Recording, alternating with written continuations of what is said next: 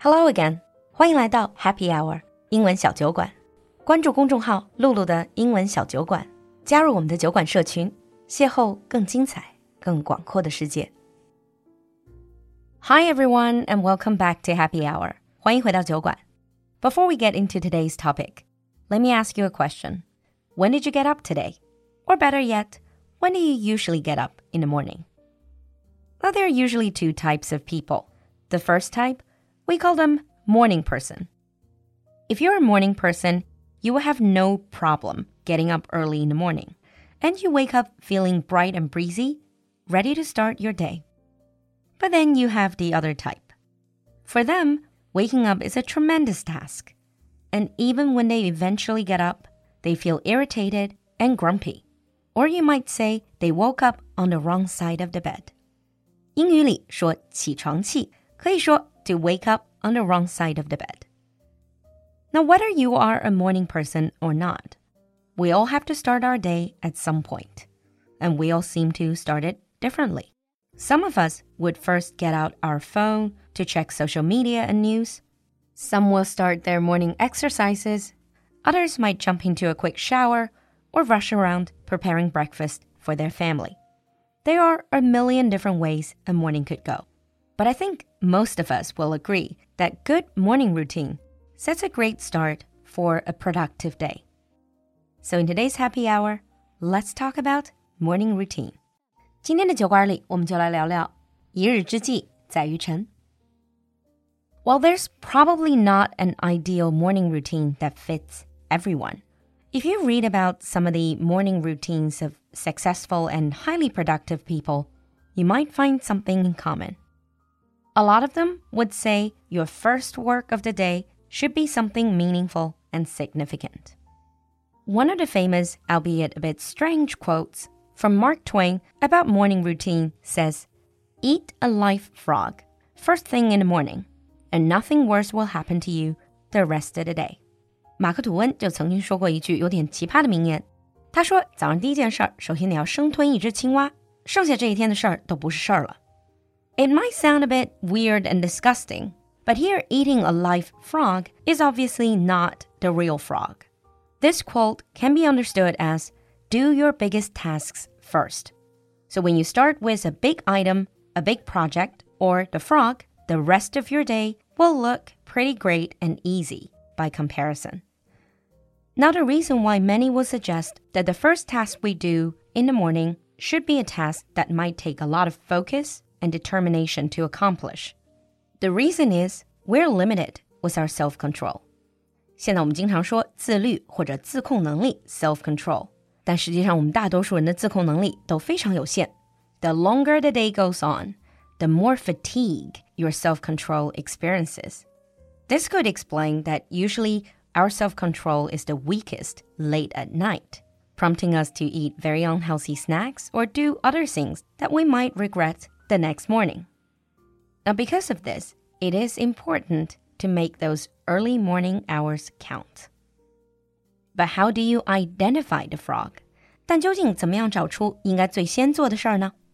I like the very famous important urgent quadrants. 可能很多人都听过这个重要紧急的四象限。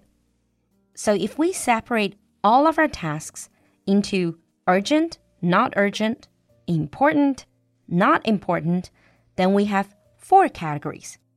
Urgent and important, 紧急且重要. For example, a report that is due today.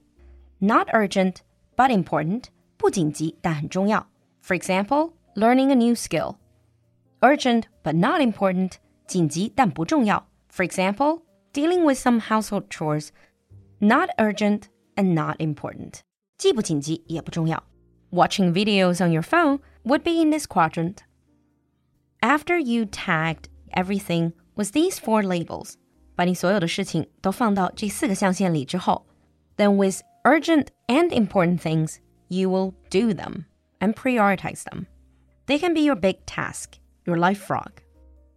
With things that are not urgent but important, you can set some time to plan them. When it comes to things that are urgent but not important, try to delegate them.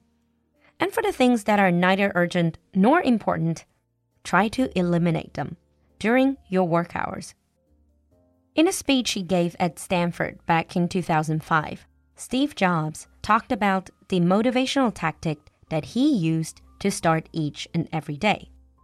He said, Every morning I looked in the mirror and asked myself, if today were the last day of my life, would I want to do what I'm about to do today? 乔布斯就提到过，每天早上会对着镜子问自己：如果今天是我生命的最后一天，我还会做原本计划要做的这些事儿吗？And whenever the answer has been no for too many days in a row, I know I need to change something. But so far, we're talking about the general framework.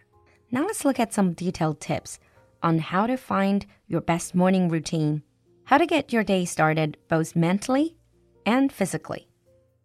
Let's start with mentally. In order to create a positive mental space in the morning, we can first of all set goals.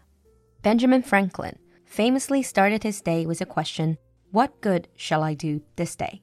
美国的开国元勋也是大科学家富兰克林，也会以 What good shall I do this day 来开启他的一天。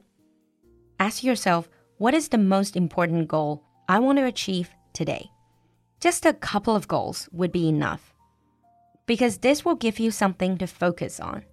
And by the end of the day, this will also give you sense of achievement. Once you have your goals, now it's time to make a to-do list. Personally, I love the to-do list.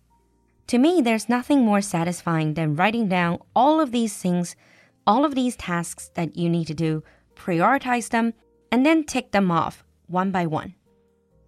And if you have time, you can even make this to do list the night before. Make it a tomorrow list. This means when you wake up, you already have a very clear idea of your priorities and what to do. And it'll help you stay on top of your work. If you know you've got a hectic day ahead, a little bit more planning can go a long way.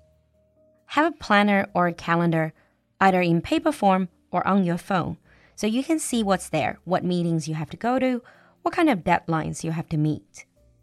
Integrate these with your goals and your list of to dos so you have a very clear plan of action.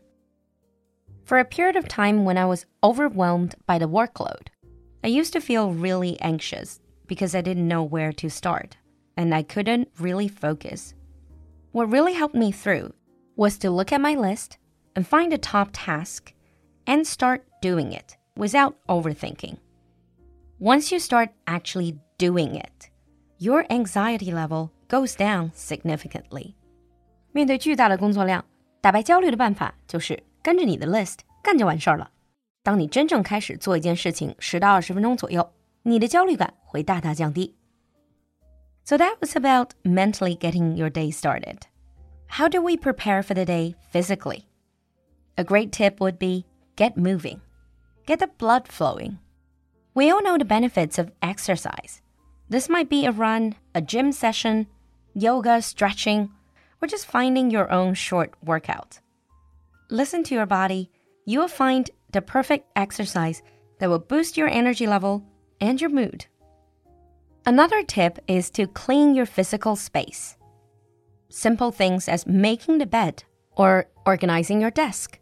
When our physical space is cluttered, our minds often feel the same way.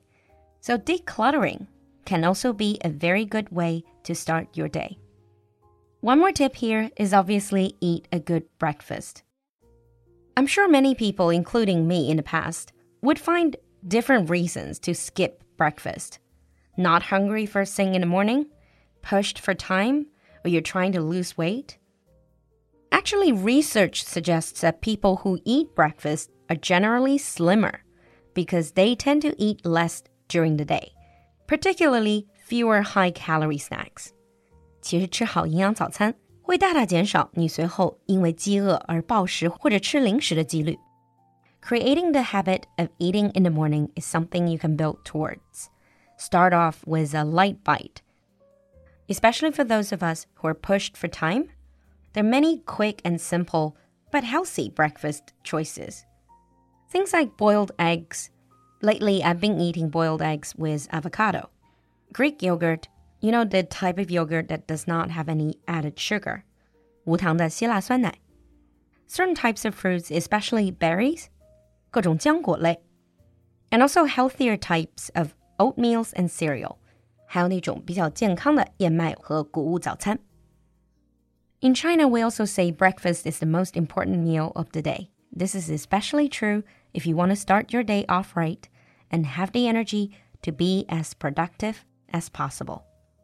So that ends today's episode about morning routine how to set your goals, choose your tasks, and prepare yourself mentally and physically for a great day. So, are you a morning person? Share with us your morning routine. See you next time. 说到元气满满的早晨，今天酒馆铺子给大家带来了澳洲鼎鼎大名的百年品牌 Nutribrex 谷物麦片。和市面上很多零食麦片的高糖高油不同，它有百分之九十七的全谷成分，非油炸、非膨化，极简的配料却富含蛋白质、膳食纤维，更有维生素 B 一、B 二、烟酸叶酸、钾、铁等等人体必需的矿物质，是健身教练都会推荐的减脂期营养主食。搭配牛奶、酸奶、水果，简单快手的健康早餐，轻松完成。铺子上新特惠，入手两盒另送环保品牌帆布袋。点击节目右上角链接，或找到我们的公众号“露露的英文小酒馆”，下方菜单进入酒馆铺子，一起享受更健康的生活吧。